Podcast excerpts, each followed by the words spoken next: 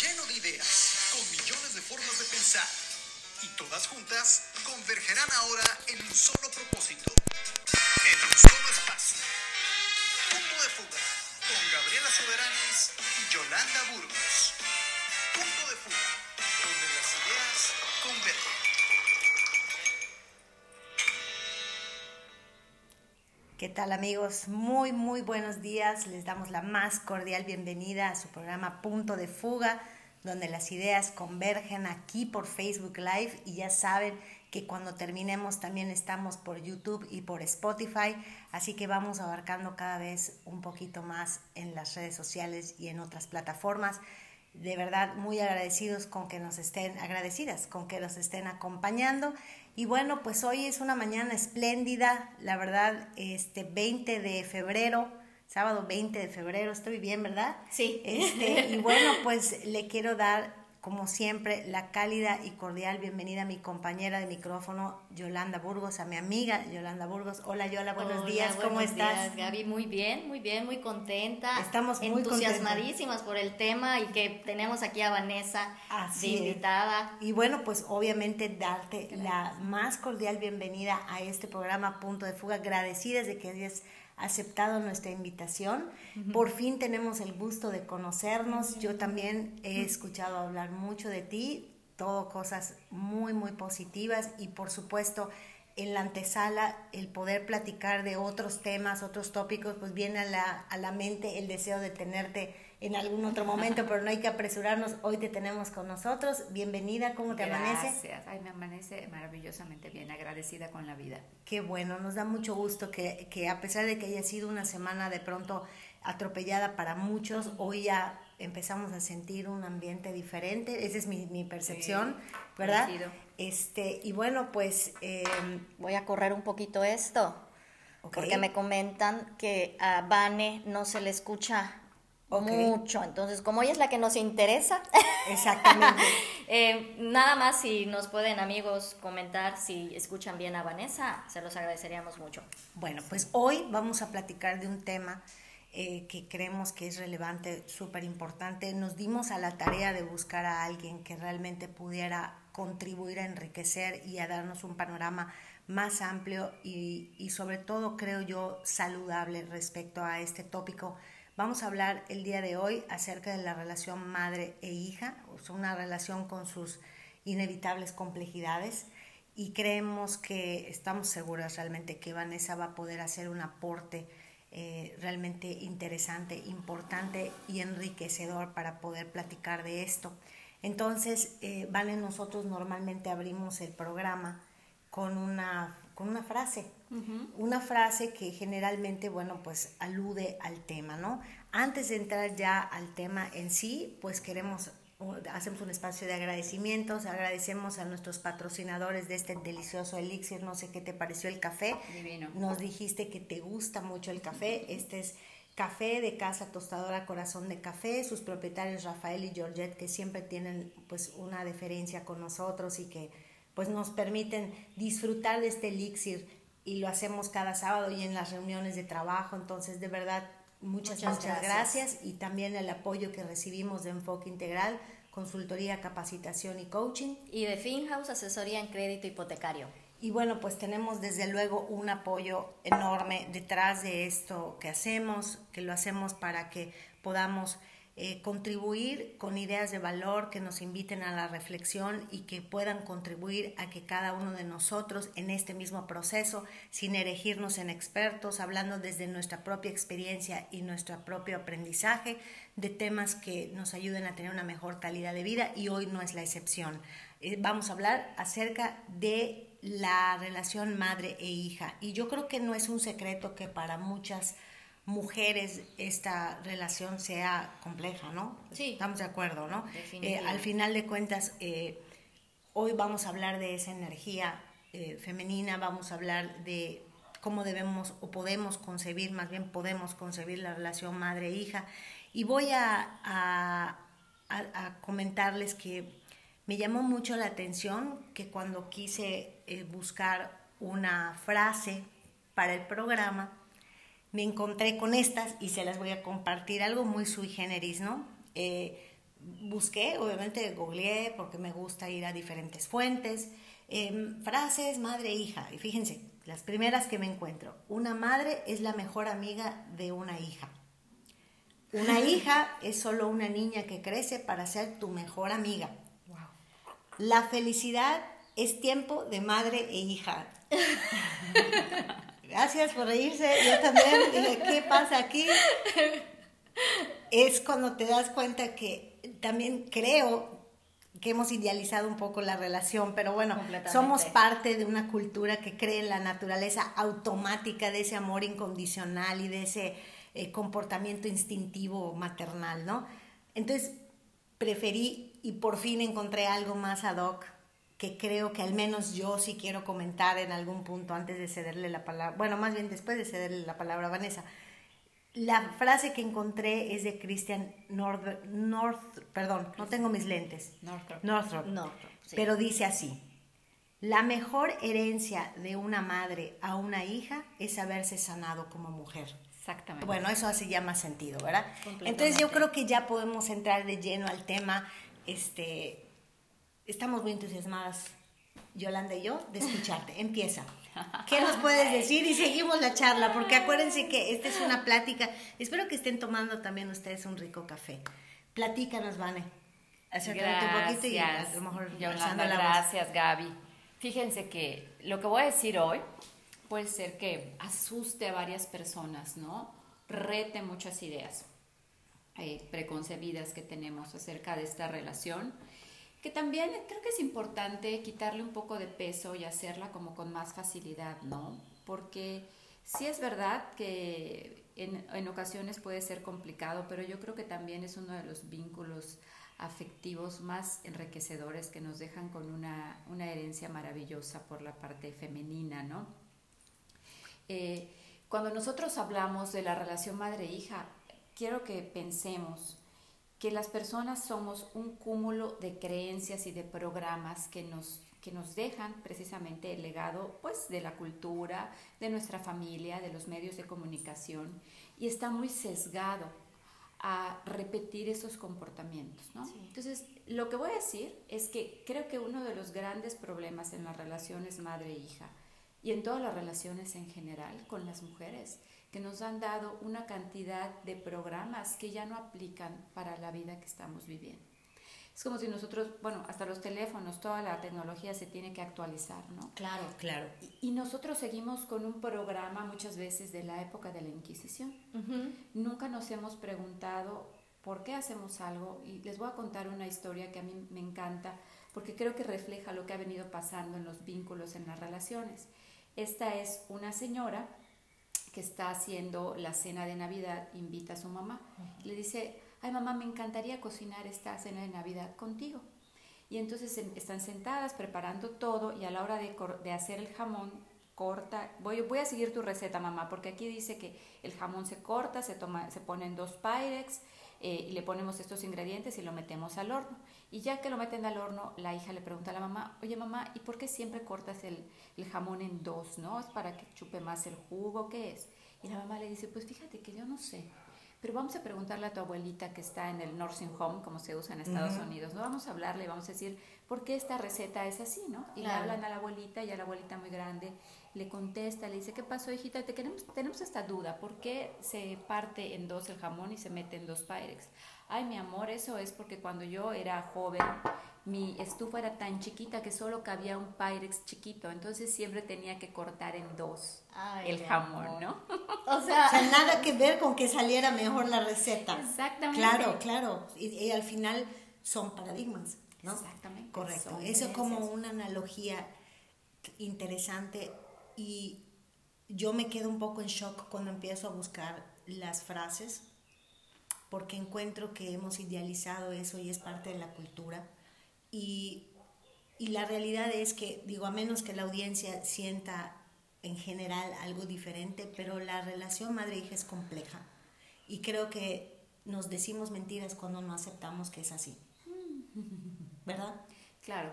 Y, y también hay que definir, eh, pues, qué es complejo, ¿no? Porque complejo no, no quiere decir que todo el tiempo sea difícil. Claro. Pero complejo tiene que ver con algo que a mí me gusta mucho, ¿no? Ir a mi interior. Cuando surge algo con mi hija allá afuera, voy a ver qué mueve en mí. Eso es lo complejo, que lo difícil en esta vida es ir hacia adentro y esa es la energía femenina. La energía femenina va hacia adentro, la energía masculina es hacia afuera, es expansiva, ¿sí? Entonces, cuando hay algún suceso que nos rete allá afuera, hay que ir a nosotros mismos y hacernos el cuestionamiento. ¿En base a qué estoy creando eso? Porque son relaciones que se crean mucho en base a la culpa. Y claro, porque lo que voy a decir va a retar mucho de, de lo que conocemos. Porque parte de las dificultades que tenemos las mujeres en nuestras relaciones con todos los demás, hijos, mamás, papás, es porque a nosotros no se nos enseña a tener un proyecto de vida. A nosotros se nos enseña que nuestro proyecto de vida deben ser los hijos y el marido. ¿Sí? O sea, se nos mete un programa donde nosotros tenemos que encontrar un hombre con el cual hacer nuestra vida, ¿no? O sea, nosotros no está permitido en esta realidad, en esta matrix, en esta cultura, tener un proyecto de vida. Tú lo creas a través de un hombre. Entonces imagínate cuando no tienes un hombre en tu vida. Claro. O cuando no tienes hijos, es así como desbordante, ¿no? Eh, desbordante de cómo te juzgas.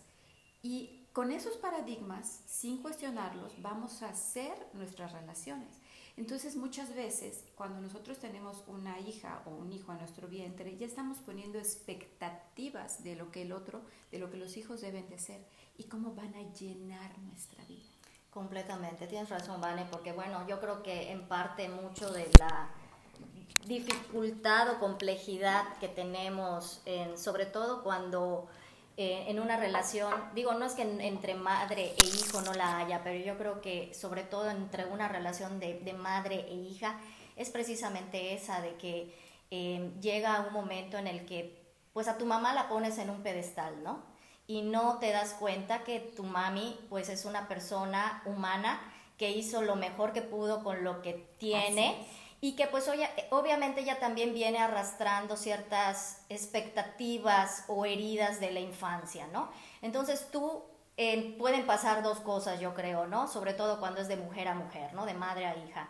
Que te mimetices con los sueños de tu mamá, con las expectativas que ella no pudo cumplir y que pues, pues ahora sí que vivas la vida de ella, ¿no? O que, que, que tu mamá pretenda que vivas su vida o todo lo contrario, o sea, em, que haya una rebelión porque tú quieres buscar tu propia identidad, ¿no? O sea, por ejemplo, en, en, mi caso, ¿no? Mi mamá pues me tuvo a los 23 años, a los 33 años ya era mamá de cuatro mujeres, ¿sí? Y ella nos inculcó mucho el que estudien, que tengan una carrera, que no se enamoren muy jóvenes, que no se casen muy jóvenes, o sea, y, viene un, un shock, ¿no? Porque tú dices, bueno, o sea, eh, te pones a pensar, ¿no? O sea, si ella, ella es feliz entonces o no es feliz, ¿no? Si ella se casó tan joven, ¿por qué me está em, pidiendo o, aconsejando em, darme yo más tiempo, ¿no? Y no, realmente no es que no haya una no sea ella o no feliz, tal vez pues fueron cuestiones que también a ella le hubiese gustado llevar a cabo y tal vez no sé, en su, en su conciencia o en su pensamiento dirá, me encanta estar casada, me encanta tener hijas, pero igual y me hubiera podido esperar un poco más de tiempo y hubiera vivido más algo, em, o sea, más mío, ¿no? Más, algo más de lo que yo quisiera. Sobre todo que mi mamá, por ejemplo, era, es una persona que desde muy joven se encargó de sus hermanos. Entonces ella fue mamá sin ser mamá, muy, muy, joven, ¿no? Entonces tal vez hubieron muchos sueños que ella no pudo concretar, ¿no? Pero ahí viene ese como que choque, ¿no? Y, yo sí siento que en mi caso, en mi adolescencia, sí tuve como un choque muy fuerte porque pues ella en su, en su amor de, de querer, de acuerdo a su experiencia, decir, oye, no lo hagas así, hazlo de esa manera, yo sí sentí como que el querer revelarme, ¿no? Entonces yo creo que ahí es cuando viene ese conflicto con madre e hija, el o te mimetizas con ella o te revelas ante ella, ¿no? Y en cualquier caso crea un, una, culpa, ¿no? Que es lo que tú hablabas al principio. Y me gustó mucho eh, que pudiéramos partir también de una realidad que tú comentaste hace un rato. Eh, culturalmente no nos enseñan a, a, tener una individualidad bien entendida. Y digo, obviamente no podemos hablar por los hombres, como decir, ah, ellos lo tienen más fácil porque sería injusto, porque ni somos hombres ni necesariamente es así pero sí creo que las mujeres enfrentamos un gran desafío cuando, sobre todo cuando venimos em, llenas de esas inquietudes, que no, no digo que no, no sea general, no puedo hablar por las demás, pero yo puedo hablar por mí, lo que comenta Yola, por lo que puedo percibir también tú lo has vivido, una sensación de que no se limita mi vida a compartirla con mis hijos y con mi marido o hacerla a través de, de esas personas tan importantes. Sin embargo, genera un conflicto enorme, porque aunque, aunque a lo mejor incluso racionalmente uno entiende que es totalmente justo, eh, completamente legítimo el desear tener una vida propia, o sea, que no sea una extensión del marido de los hijos, la realidad es que genera un conflicto. Hay una sensación como de, ¿estaré haciendo bien de ver por mí? Y eso creo que también tiene todo que ver con el vínculo materno, eh, porque bueno, vamos a, comentar también qué pasa cuando ese vínculo no está sano y cómo se ve reflejado en nuestra vida, ¿no? O sea, los problemas con, de pareja, eh, con la sexualidad, con la abundancia, con, la autoestima, el sentido de merecimiento y una serie de aspectos que podrían motivarnos si es que no tenemos una sana relación con la madre, el pensar cómo se está manifestando esa, ese, ese problema o esa situación no resuelta con la madre en nuestra vida cotidiana. Claro, es muy importante sanar, como dice Christian Northrop, que me encanta esa mujer que es doctora, es una mujer sabia, es increíble, si la pueden seguir, la verdad que es lo máximo. Fue una de las que habló más sobre la menopausia y también retó este sistema de la menopausia, que luego puede ser hasta, hasta tema de otra, de otra charla, ¿no? Sí, porque las, las relaciones que creamos con las hijas, con los hijos, pueden ser muchas veces de manipulación, de culpa, ¿no? De si no haces esto, eh, entonces estás faltando, no me quieres. Eh, entonces creamos nuestras relaciones muchas veces en base a la culpa. Y nosotros tenemos que entender que nuestros hijos, la energía con nuestros hijos es, está muy ligada hasta que ellos tienen 13 años. Una vez que un niño cumple 13 años, ya su energía se empieza a desprender y empieza a, funcionar de otra manera. Y nosotros tenemos que entender como papás que los hijos no vienen a hacernos felices. Los hijos vienen a vivir su propia experiencia de vida. Y siempre el, el antídoto para que todas las relaciones funcionen, no solamente las de madre con hijas, sino en general, es el respeto. Y se nos olvida porque nosotros faltamos al respeto a nuestros hijos cada vez que podemos queremos imponer estas creencias, estas expectativas que tenemos, que ni siquiera nos hemos preguntado si, si son válidas, porque las estamos trayendo de mucho tiempo atrás. Como lo del Pirates, como lo Exactamente. y, y, lo que estaba contando Yola, ¿no? De su mamá, ¿no? Su mamá, ¿qué pasó? Que ella quería que sus hijas vivieran algo que ella no pudo vivir y entonces en su afán hace también que esas creencias vayan y creen un conflicto, porque con todo el amor, yo de verdad en todos los años, 27 años de dar terapia, no he encontrado una mamá o un papá que haga algo para dañar a sus hijos, ¿no? Lo hacemos siempre con un amor inmenso y a veces eh, nos equivocamos, ¿no?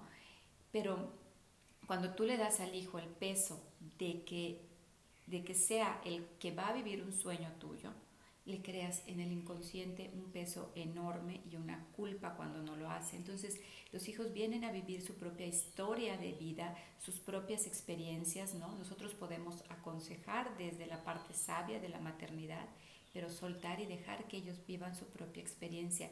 Y esto nos cuesta mucho, ¿por qué? Porque se nos ha hecho creer que una buena mamá es la que vive preocupada por los hijos, es la que vive pendiente, corrigiendo. Fíjense, hay un programa pesadísimo que tiene mucha gente en el inconsciente y no lo sabe, ¿no? Que es, si yo corrijo, entonces estoy educando. Entonces es gente que va a algún lugar y sobre todo cuando está con sus hijos o con su hija y siempre está viendo la falla, es que la falda está muy corta, es que no está bien limpio el horno, es que ella lo hace con todo el amor porque en su programa es, si yo corrijo, estoy educando. Claro. Y si corrijo y educo, soy amorosa. Soy y buena consecuencia buena madre. Y es, es, tan interesante todo esto. Eh, eh, evidentemente no se trata de que hablemos de experiencias muy particulares. Sin embargo, creo que podemos coincidir en que em, en esta complejidad, y como tú bien señalaste, no tiene que ser algo digamos, negativo. Lo complejo simplemente es complejo, pero no tiene que ser negativo, ¿no?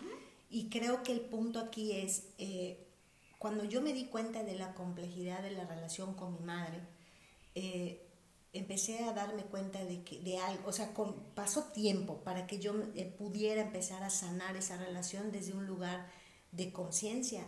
Fue comprender que yo elegí a mi madre y la elegí por razones elevadas. Porque el tener a esa mamá con los supuestos errores que yo pensé que esa mamá había cometido, o sea, porque sí hay esa crítica, hay esa, esa rebeldía, esa sensación de, de no pudo haber sido mejor, no debió de haber sucedido esto o aquello, esta presión o esta crítica o lo que sea no me parece, lo que fuere.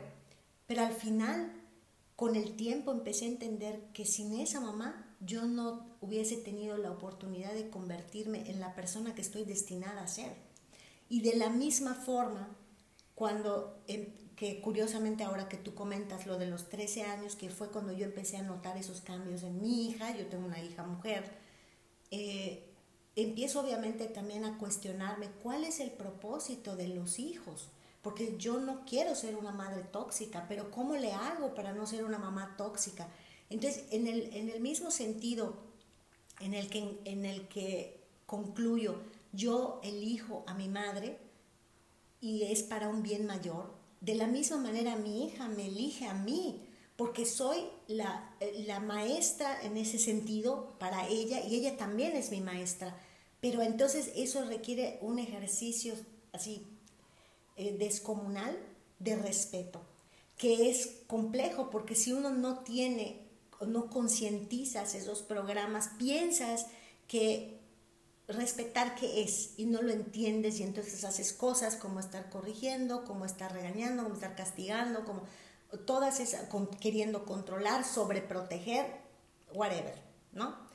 Y al final creo yo que la frase con la que iniciamos el programa nos da la pauta. Si yo sano como mujer, entonces estoy sanando como mamá. Y la relación con mi hija o la relación con mi madre ¿Coincides en esto? Coincido, porque nosotros elegimos a nuestros papás, porque van a ser las personas que van a hacer que nosotros en este plano desarrollemos nuestras potencialidades. Claro, claro. Y otra cosa importante que yo creo, ¿no? Porque yo también, digo, entre todo mi proceso de sanación, sí viene, o sea, sí vino y, y sigo trabajando en ello, pues la relación en general con todos, pero pues en especial con mamá, con papá, porque pues obviamente son las personas que, con las que haces ese primer contacto, ¿no?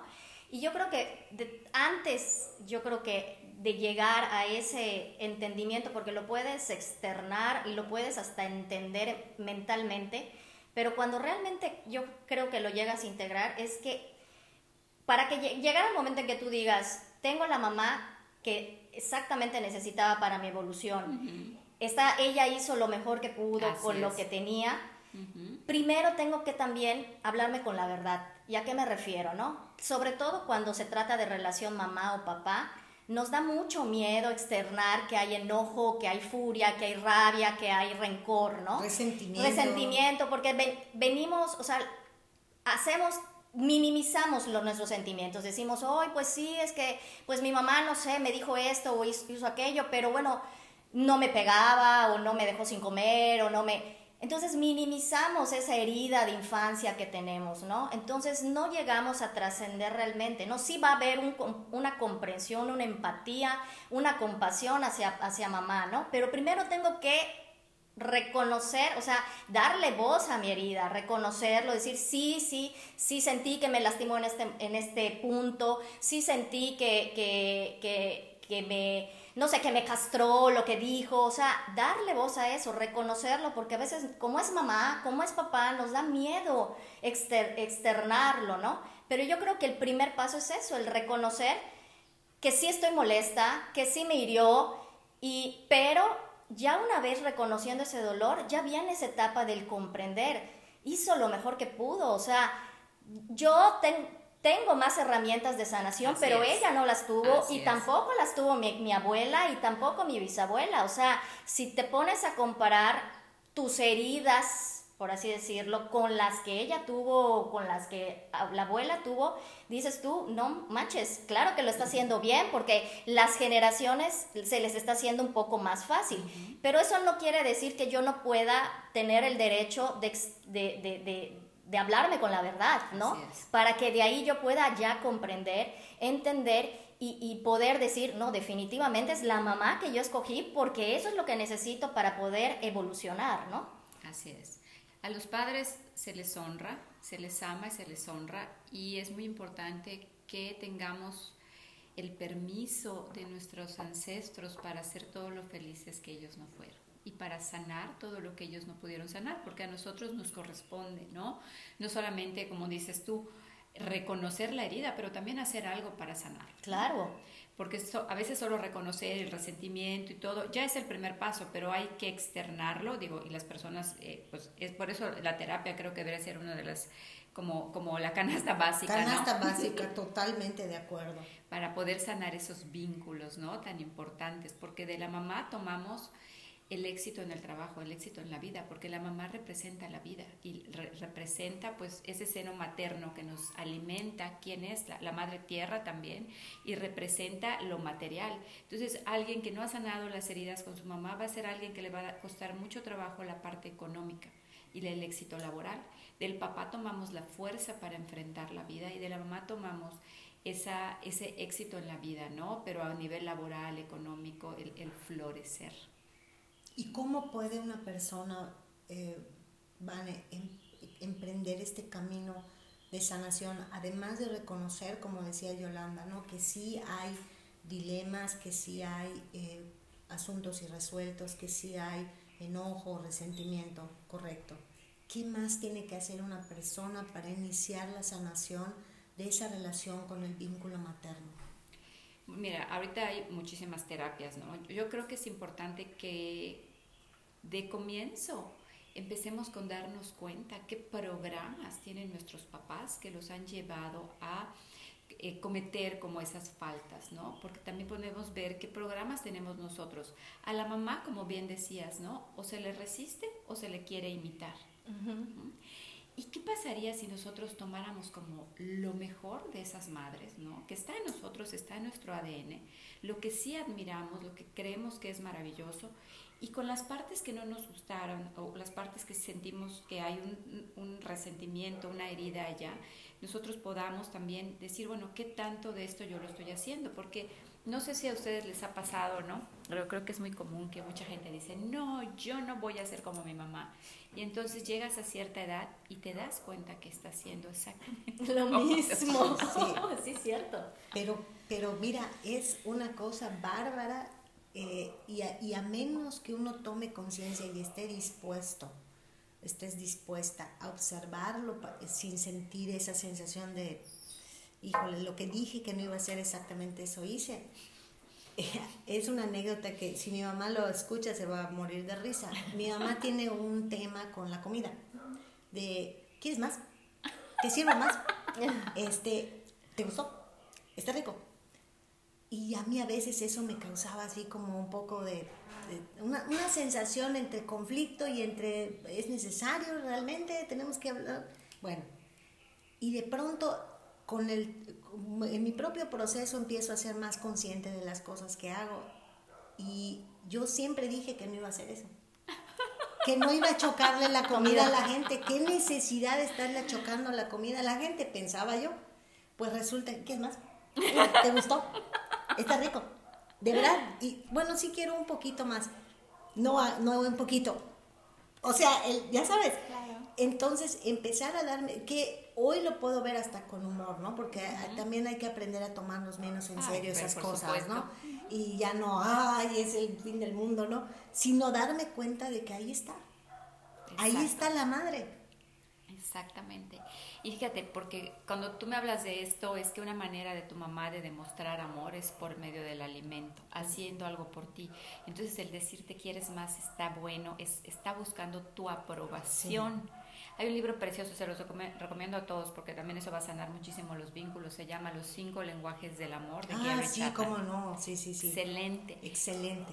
ahí podemos ver cuál es nuestra manera de, de demostrar el amor y, la, y las mamás, que, de qué manera nos los demuestran, ¿no? Porque eso es, es verdad, ¿no? Muchas veces por medio de la comida nos demuestran que nos aman, que nos quieren, que nos están nutriendo, ¿no? Y ahora con todo este tema de salud y de fitness es como me estás achocando, casi casi me estás ofendiendo, pero no. Entonces, ya que entendemos de dónde vienen esos comportamientos y esas creencias, podemos tener más respeto y, poder validar y decir, mamá, gracias por tu comida maravillosa y por nutrirme, pero con esto es suficiente. Así es. Totalmente de acuerdo y por supuesto que hoy, por ejemplo, eso me causa un poco de gracia, o me causa gracia y más cuando de verdad automáticamente sucede, ¿no? Vamos a hacer ahorita una pausa, Vane. Normalmente damos oportunidad para descansar el primer bloque y ver quién nos dejó algún mensaje, si tienen algún comentario. Aprovechen que está eh, terapeuta familiar, de pareja, especialista, con muchísimo conocimiento acerca de otros temas maravillosos como el Feng Shui, como el, calendario ¿qué? chino, calendarios este, aztecas, método Yuente, Healing. Bueno, un rato para divertirnos. pero tiene muchísima experiencia, conocimiento. Aprovechen, hagan sus preguntas, déjenos por ahí. Luego tenemos nosotros una cápsula donde hacemos justamente recomendaciones, como vamos a repetir el libro que, que está recomendando Vanessa, pero bueno, tenemos este gustazo de tenerla con nosotros, este, definitivamente una plática muy enriquecedora, así que déjenos ahí sus comentarios. ¿A quién tenemos en sí, claro que sí. Eh, bueno, está eh, Valentina Esquivel, un beso, vale, Perito, la tía Chinis que hace sus deliciosos postres. Nancy Cetina, buen día, gracias Nancy Efraín García. Em, está igual, pues mi mami, mamita te amo. Em, Rubén Espinosa, compadre, besitos. Margarita Jiménez, hermosa, un beso, gracias por vernos. Eh, nuestro amigo Eric Alejandro Espadas Gutiérrez, a los que alcanzo a ver, muchas gracias por, por estar aquí, de verdad, cualquier duda que tengan, pregunta que le quieran hacer aquí a nuestra experta, adelante. Así es, estamos hablando de la relación madre e hija, eh, cómo, podemos, cómo podemos sanar ese vínculo, de qué forma podemos ponernos en paz con realidades, eh, ya no romantizar esa relación, sino ponerla en el lugar que corresponde.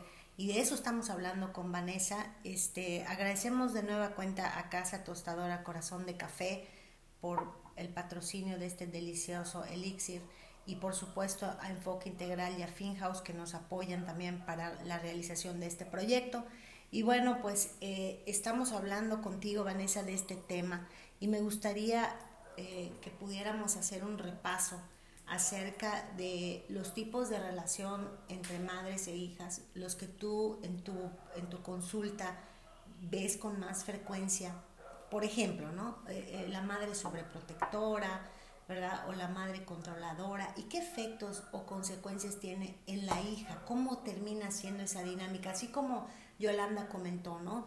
Cuando una madre eh, controladora quiere cumplir sus expectativas a través del hijo, entonces el hijo a veces, la hija se siente con esa, con esa digamos que eh, sensación, de esa presión de a lo mejor tengo que hacer lo que mi mamá quiere, pero a la vez no quiero. ¿Cómo son esas relaciones?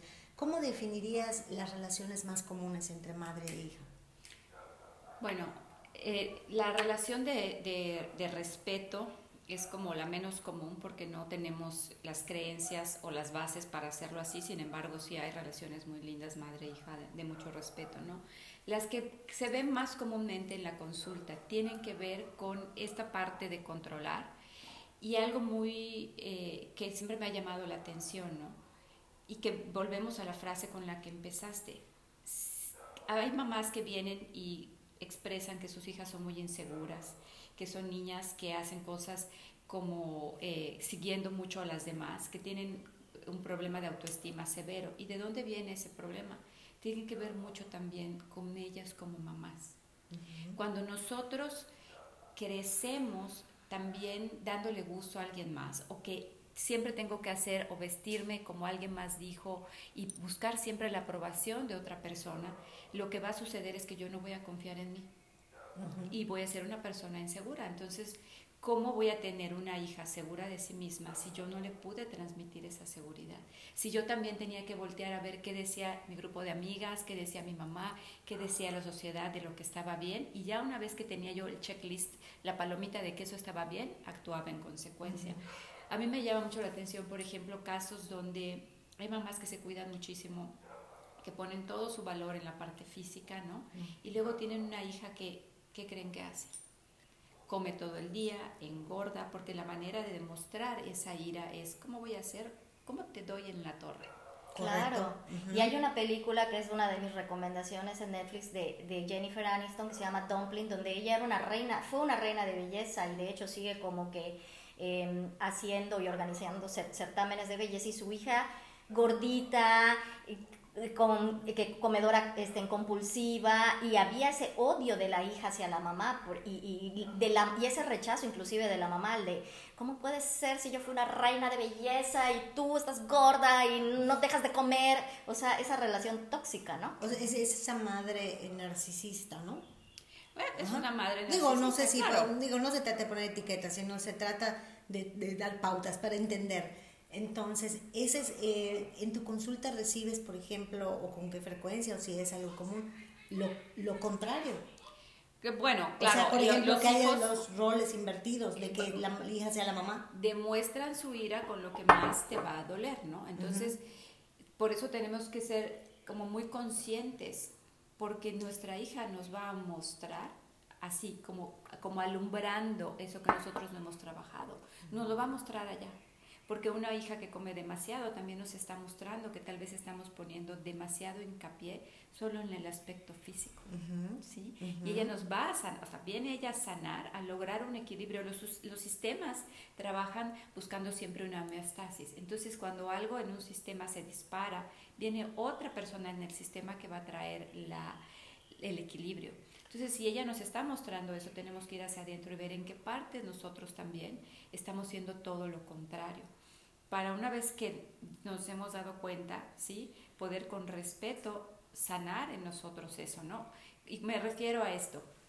Eh, si yo no sé cuáles son mis eh, puntos débiles, mis dificultades, y, y, no las, y no las puedo ver, va a venir alguien que me las muestre. Y muchas veces, como tú decías, son los hijos, porque los hijos son esos maestros de vida que nos van a enseñar. Y ojalá nos enseñaran en amor, ¿no? Porque si nosotros de veras los vemos así como nuestros grandes maestros y aprender de ellos, yo creo que ya ese es un camino muy, pero muy positivo para una sanación porque vamos a poder ver en ellos lo que necesitamos sanar en nosotros. Y una vez sanando eso en nosotros, es como mágico. Eso que estaba allá afuera cambia. Es, es, increíble lo que acabas de comentar, en qué sentido lo, lo, encuentro increíble y mágico y maravilloso y definitivamente un, un proceso que tiene sus, sus complejidades y desafíos, ¿no? Cuando nosotros empezamos a ver a los hijos y ahora que estamos hablando de madre e hija, cuando como madres empezamos a ver a las hijas, como esa enorme oportunidad de verme, que sin la presencia de mi hija yo no sería capaz de ver eso que detona en mí, ¿no? Cuando puedo hacer ese ejercicio, que es en lo personal lo, lo encuentro aún todavía desafiante y complejo, ¿no? Este, tal vez la edad, la adolescencia es complicada también, pero al poder hacer ese ejercicio continuado de decir, no hay nada afuera, no es mi hija o X persona, ahorita porque estamos hablando de eso, ¿verdad? Este, soy yo que tengo algo que sanar. empezamos a entender que la función de los hijos no es hacernos felices, que la función de los hijos o el, el, rol que jugamos con ellos tampoco es el de estarlos corrigiendo, el de querer allanarles la vida, el de querer evitarles sufrimientos, el de nada de eso. Es simplemente que son nuestros grandes maestros, nos están mostrando lo que tenemos que trabajar, lo que tenemos que trascender. Y con solo hacer eso, o sea, si yo puedo ser una mejor versión de mí, pues puedo ser una mejor mamá. Exactamente. Lo cual parece que, porque al menos yo lo, lo, lo vivo todos los días. Me despierto y pienso. Eh, ya no tiene ningún sentido estar corrigiendo. Que, que, seas tu cuarto, que si este, lava tu plato, que lo que fuere. Eh, tampoco se trata de estar consintiendo caprichos. Eh, hago una lista de cosas que yo ya entiendo que no es el objetivo de ser mamá. Y sin embargo, em, ¿quieres más? ¿Quieres más comida? o cualquier otra cosa que es automática y que ya lo puedo ver y entonces me recuerdo a mí misma. La, la, el objetivo primordial, esa, ese gran regalo, esa gran bendición de esta relación es que yo pueda purificar mis intenciones y acercarme más a Dios. Pero eso, llegar a eso y hacerlo todos los días, pues avanzando a veces poquito y luego vas tres pasos atrás y así es cada día, ¿no? Un gran reto. Sí, sobre todo Gaby, la, la importancia que como hijas y, y, la responsabilidad que como hijas tenemos, digo, yo no soy mamá, pero como hija, esa responsabilidad de sanarte, sanar tu relación con mamá para que tú cuando seas madre o si ya eres madre puedas sanar o, la relación con, tu, con tus hijos, porque desafortunadamente cuando no sanamos tampoco esa relación con mamá, educamos a nuestros hijos desde la niña herida, ¿no? Por ejemplo, si mi mamá era controladora, ah, entonces yo voy a ser permisiva con mi hija porque mi mamá era controladora. Si mi mamá era castrante, ah, entonces yo, o sea, siempre voy a... libertad, absoluta. libertad absoluta. O si mi mamá Em, no lo sé, eh, nunca me reconocía mis logros, entonces yo voy a ser mamá foca y todo le voy a reconocer a mis hijos, ¿no? Pero estamos actuando, educando y amando desde una herida. En cambio, cuando me doy la oportunidad de entender em, como hija, ¿no? O sea, tengo que sanar esa relación con mi mamá, porque posiblemente yo fui una hija pegamento, por ejemplo, ¿no? De que me, me tuvo mi mamá como opción para que mi papá no, se vaya de la casa, o si soy una hija parental en el sentido de que, de que pues soy una madre soltera y me embarazo para que mi hija se encargue de mí, ya hasta yo le digo, papito, mamita, o sea, esas, o sea, el darte cuenta qué, qué rol estás jugando como hija, ¿no? Si eres una hija parental, si eres una hija pegamento, si eres una hija reparadora, si eres una hija basura, porque hay también, o sea, nacen tus hijos para que todas tus frustraciones las tires contra él. Entonces, cuando sanas esa relación con mamá, ya puedes ser una mamá permisiva, ya puedes ser una mamá que, que, que aplaude los logros de sus hijas, pero ya desde tu esencia amorosa, no desde tu niña herida. O sea, como mi mamá hizo eso, entonces yo voy a hacer otra cosa, ¿no? Entonces, tan importante es esa esa cuestión de sanarnos, de, ser comprensivos, de entender que, ella hizo lo mejor que pudo, para que yo entonces pueda ser una mamá que, se relacione con mi hija desde esa esencia amorosa y no desde mi, herida de infancia, ¿no? Así es, así es. Y, y, volviendo un poquito a lo que decíamos al principio, ¿no? Cuando tú les muestras a los hijos que vives en función de ellos, que vamos a entrar al tema este como de la culpa, ¿no? Que les quieres cobrar a tus hijos manipulándolos, ¿no? Porque yo hice esto por ti, porque yo me sacrifiqué por ti, porque yo dejé tal cosa, yo pude haber sido una artista famosa y pude haber hecho tal cosa, pero por ustedes o por ti no lo hice, ¿no? Estás cobrando una factura que no le corresponde a los hijos. Claro. Y volvemos a lo que les decía al principio, cuando nosotros como mujeres no tenemos un proyecto de vida aparte de los hijos, ¿qué pasa? Yo tengo muchas mujeres en mi consulta como de 60, 70 años, que pues ya están jubiladas como mamás y se sienten que su vida se acabó, ya no tienen más por qué vivir, porque solo eran mamás y a los hijos no necesitarlas es ya se acabó mi función en la vida. Y es una buena noticia, yo les digo, maravilloso, tu hijo no te necesita, lo hiciste re bien. Así es. No, de que eso, bueno, eso está, por favor, tomen nota.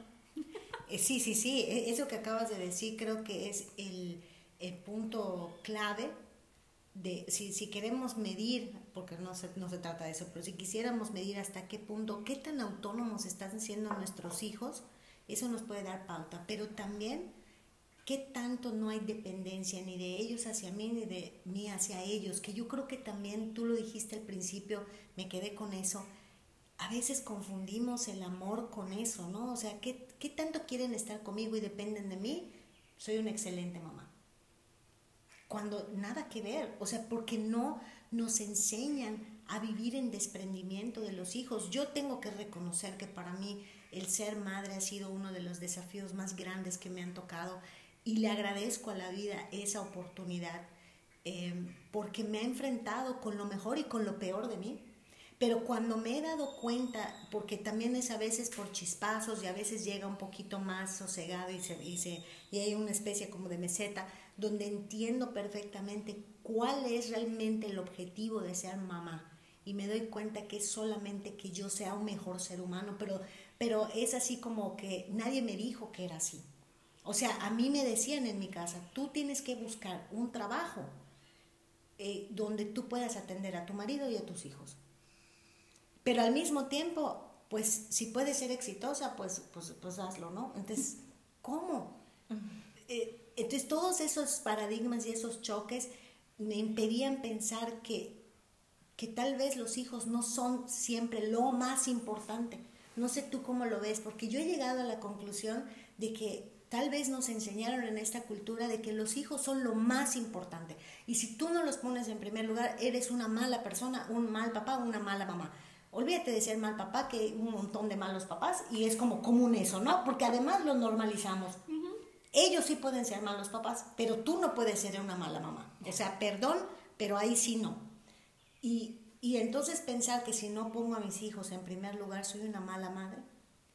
Cuando el primer lugar, ¿quién lo tiene que tener? siempre uno, ¿no? Uno mismo. Uno mismo como mujer, porque porque si tú eres una mujer realizada y feliz, automáticamente esos hijos van a ser unos niños mucho más felices. No le vas a cobrar la factura a ninguno de tus hijos por lo que tú no pudiste ser. Pero ¿qué nos pasa a las mujeres? Y esto es una realidad. Nuestra edad reproductiva coincide con nuestra edad productiva. Entonces nos estresa mucho porque queremos ser mujeres exitosas, tener una familia, tener bien al marido, estar flacas, este, muchas cosas, ¿no? Y entonces luego vivimos una presión, que somos unas histéricas, que cualquiera que se acerca a nosotros ladramos, porque por supuesto que es demasiado la carga que imponemos en nosotros mismos. Entonces, mira, yo, yo tengo muchas eh, jovencitas en la consulta y siempre les digo, mira, no abandones tu proyecto personal, pero cuando tienes hijos es una realidad que un niño chiquito requiere mucha energía de nosotros y persigue a un niño de dos o tres años y vas a ver que acabas exhausta, ¿no? Entonces, no puedes hacer todo al mismo tiempo. Date los tiempos y los procesos y las etapas, pero nunca dejes de un lado y enterrado en un cajón tu proyecto de vida. Tenlo siempre y aunque sea cuando ya se durmió, te metes a las redes y promueves tu producto, o sea, que, que en tu día a día sientas que tienes espacio para ti, que tienes espacio para tu pareja, que tienes espacio eh, obviamente para los hijos, mientras más chicos más demandan de ti, porque entonces en tu alma va a haber una sensación de yo no me he olvidado de ti, le estoy dando a todos los demás, pero ¿cómo voy a ser una buena mamá? Una, eh, las mamás que nutrimos con, con todo nuestro ser, ¿cómo voy a nutrir a alguien si yo estoy vacía? Así es. Sí, porque no, no, no educamos ni transmitimos con la palabra, sino con nuestra esencia, con nuestro testimonio. Entonces yo le puedo decir, por ejemplo, a mi hija, como, como comentábamos, ay, no estás guapísima, estás chulísima, que no sé qué, pero yo como persona no me siento así. Obviamente, aunque yo le viva diciendo a mi hija que es la más chula del mundo, va a tener un tema de inseguridad, de autoestima, pero porque yo eso fue lo que le transmití, ¿no? ¿Y qué tanto, eh, Vanessa, tú consideras que es, em, cómo lo podría yo decir o plantear?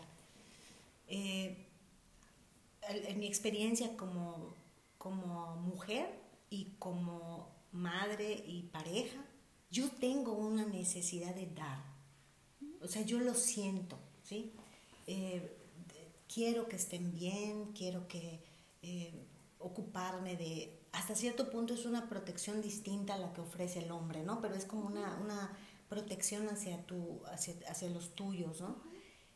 Y y, entonces hay como una, una, línea delgada entre te doy y quiero que estés bien y hago todo, esa parte instintiva, y por el otro el, el desbordarme y olvidarme de mí.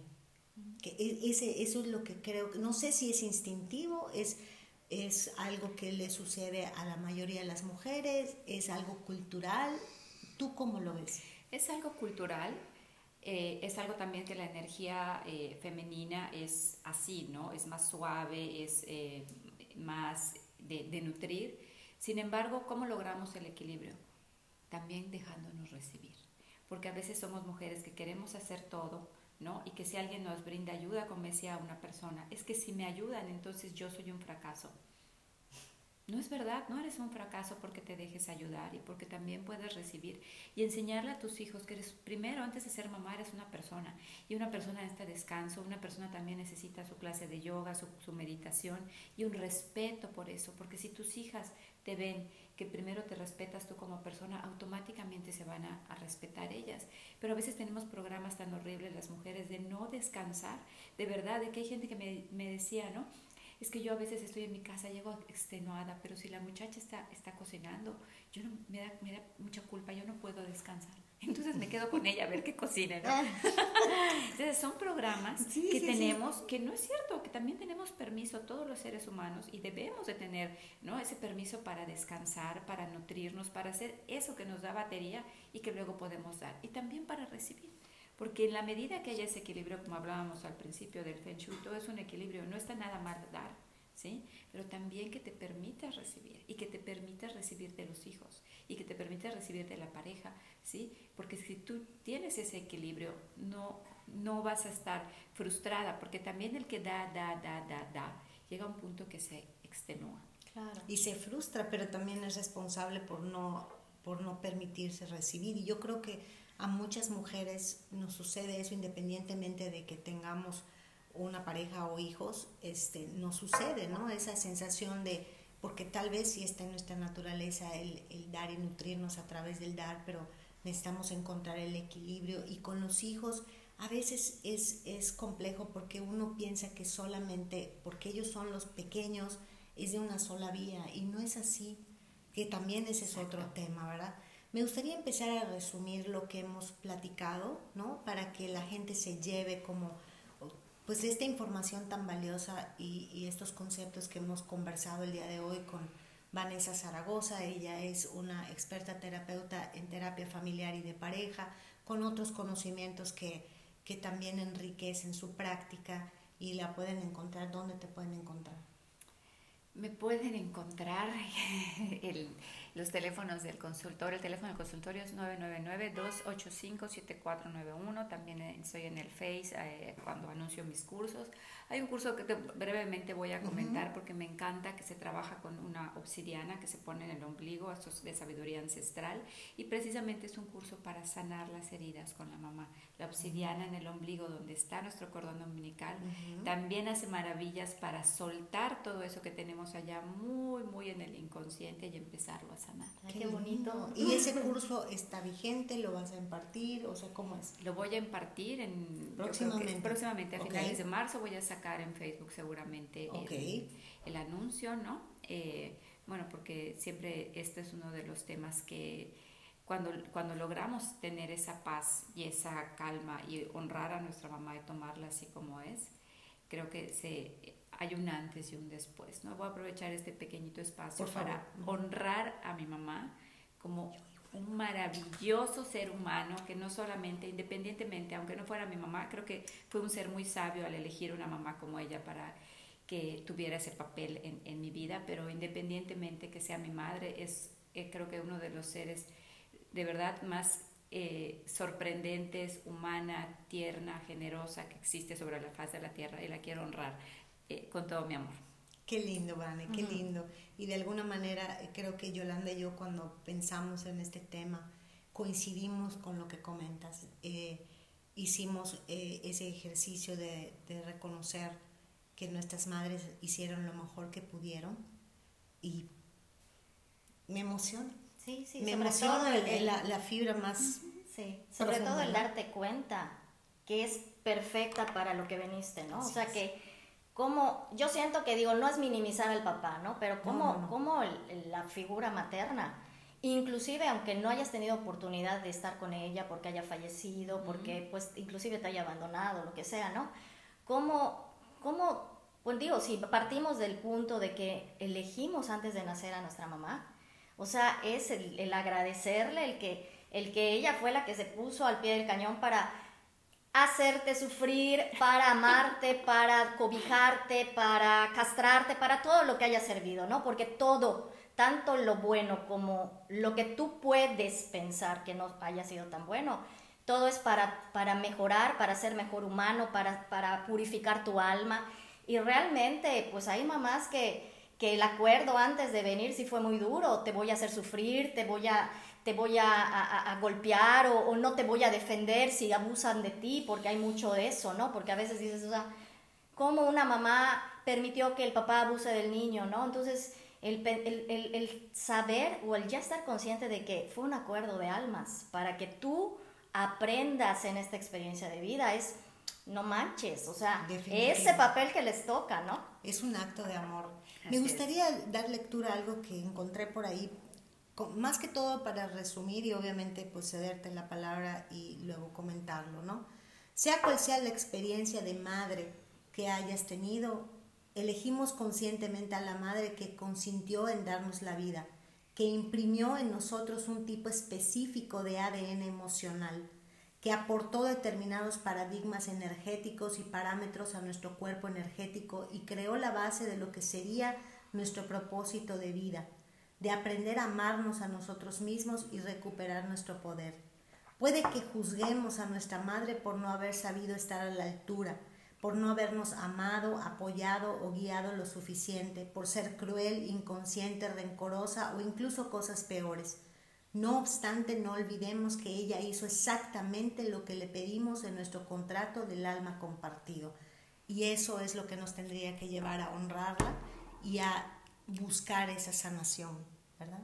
Así es. Y básicamente es de lo que hablamos el día de hoy. Creo que el final de este programa ha sido muy emotivo porque creo que alinear esa energía femenina hacia esa sensación de, honrar a nuestra madre, pues se siente ahorita, ¿no?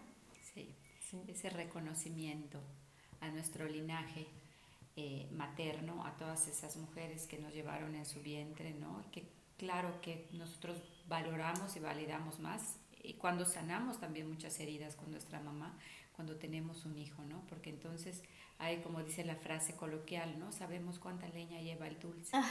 Híjole, definitivamente es así y desde luego tampoco tendría que ser eh, la, la motivación para hacerlo, pero así es como sucede. Entonces, este, sí estoy de acuerdo. Vámonos al bloque donde hacemos algunas sugerencias. Eh, hubo un libro que mencionaste, Los cinco lenguajes del amor de Chapman, ¿verdad? Sí, este, Chapman. Buenísimo, lo he leído, me parece estupendo. Cuéntale a la audiencia por qué podría ser esta una buena forma de sanar la relación con la mamá? Eh, porque todos los seres humanos tenemos unos lenguajes del amor. Siri se metió. Sí te lo digo, Siri, te lo voy a repetir. Ahora te lo van a contar, sí. Hay el lenguaje de eh, las palabras de aliento, el lenguaje del tiempo compartido, el lenguaje del contacto físico, el lenguaje de, eh, de los regalos y em, a ver, son cinco, ¿no? Les dije, les dije el lenguaje del, del, tiempo, de las palabras de aliento, el lenguaje de los regalos, ah, de las acciones y del contacto físico. Entonces nosotros tenemos uno o dos maneras de demostrar nuestro afecto. Por ejemplo, tu mamá seguramente eh, demostraba su afecto con la de las acciones. Ella cocinaba para ustedes y estaba demostrando su amor, ¿no? Entonces hay niños y hay gente que dice, es que yo nunca me sentí querida, ¿no? Y los papás, bueno, sabemos, ¿no? Que tenemos tres, cuatro hijos y podemos decir, los amé a todos por igual, cada uno es diferente. Pero si pudiéramos medir el amor, yo creo que la balanza está justa. No, vas a decir, este lo más, 20% menos, ¿no? O sea. Pero cuando nosotros le damos a alguien en el lenguaje que esa persona maneja, esa persona se siente amada. Por eso hay gente que dice es que a mí nunca, este, te lo demostré de muchas maneras, sí, pero nunca fue de la manera exacta. A mí me gustaba que me dijeras que me ames. Y hay gente que no puede decirlo, o hay gente que no es de tocar. Entonces, si tiene una hija que es apapachona y tú eres, no puedes con eso, entonces tu hija siempre va a tener como una deuda ahí de, de, que no se le demostró de la manera que ella quería. Entonces, por eso este libro es maravilloso, porque entendemos el lenguaje de nuestros hijos, el lenguaje tal vez de nuestros papás, de nuestra pareja, y podemos abrir y, nosotros nos sentimos mejor porque entonces esa persona me está demostrando así que me ama. Y yo estaba esperando los chocolates y las flores, y me lo estaba demostrando con eh, hacer cosas por mí, ¿no? Sacar la basura, desde sacar la basura, pasarme a buscar, llevarme, tantas cosas que era su forma de mostrarme amor y que yo estaba esperando el chocolate y la rosa, ¿no? Entonces, ese libro, de verdad, yo creo que es uno de los most tenemos que leer. Totalmente de acuerdo. Este, a mí me gustaría recomendar una película, ya es un poco, bueno, ya sí, ya es un poco Ya es viejita, viejita. es de los noventas, este, de, se llama Las cosas que importan de René Zellweger y Marilyn Streep. Buenísimo. Que en lo personal a mí sí me ayudó. Cu- Curiosamente mi mamá eh, luego le da cáncer, muy parecido a lo que sucede en la película, algunos años después. Pero la película para mí fue una pauta para entender cómo muchas veces eh, no nos damos cuenta de las cosas que viven nuestras madres, ¿no? Eh, nos ensimismamos tanto en lo que según nosotros no nos dieron, en lo que fallaron, en etcétera,